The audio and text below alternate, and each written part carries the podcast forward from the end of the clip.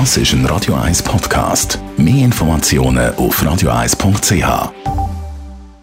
Die Morgenkolumne auf Radio 1 präsentiert vom Grand Casino Baden. Grand Casino Baden. Baden im Glück. Schönen guten Morgen.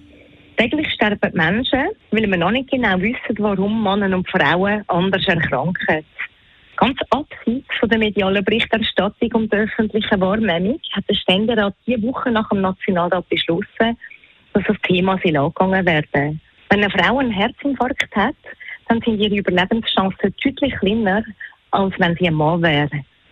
In Amsterdam hat man eine Untersuchung gemacht von 6000 Notfällen über sechs Jahre lang. Wenn eine Person bei einem Herzstillstand lebendig eingewiesen worden ist, dann haben nur 37 Prozent der Frauen das Spital gesund können verlassen. Und bei den Männern sind es 55 Prozent gewesen.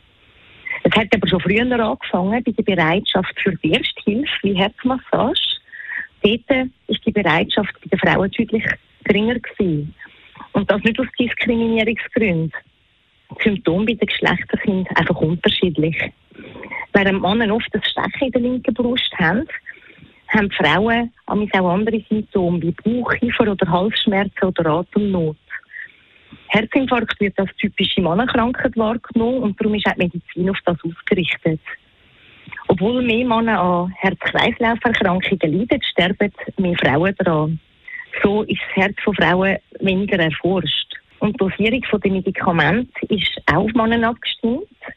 Das gilt auch für die Chemotherapie und dort kann das verheerende Wirkungen haben. Die Universität Zürich hat den ersten Lehrstuhl für Gendermedizin und forscht an diesem Thema. Es geht dabei nicht darum, Geschlechter gegeneinander auszuspielen, sondern mehr Erkenntnis zu gewinnen, warum Geschlechter anders auf Krankheiten reagieren und eine andere Medizin und andere Dosierung brauchen. So ist zum Beispiel ja auch jedem klar, dass Kindermedizin nicht eins zu eins gesetzt werden mit der Erwachsenenmedizin und dass es da andere Dosierungen oder Therapien braucht und andere Symptome oder Krankheiten im Vordergrund stehen. Von diesen Erkenntnissen profitieren Frauen wie Männer, wenn es gelingt, besser zu erforschen und wenn es auch gelingt, sie im medizinischen Alltag dann umzusetzen.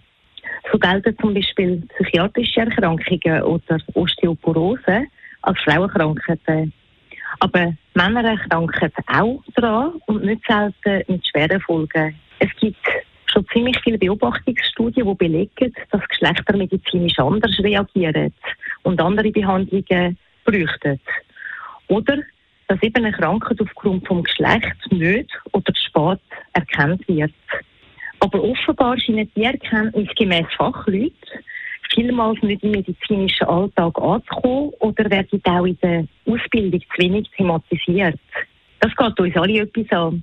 Es ist richtig und wichtig, dass die lebensrettenden Unterschiede erforscht werden und dann im medizinischen Alltag und der Ausbildung zur Anwendung kommen.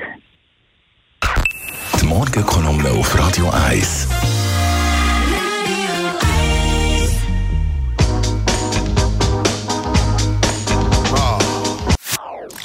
Das ist ein Radio 1 Podcast. Mehr Informationen auf radio1.ch.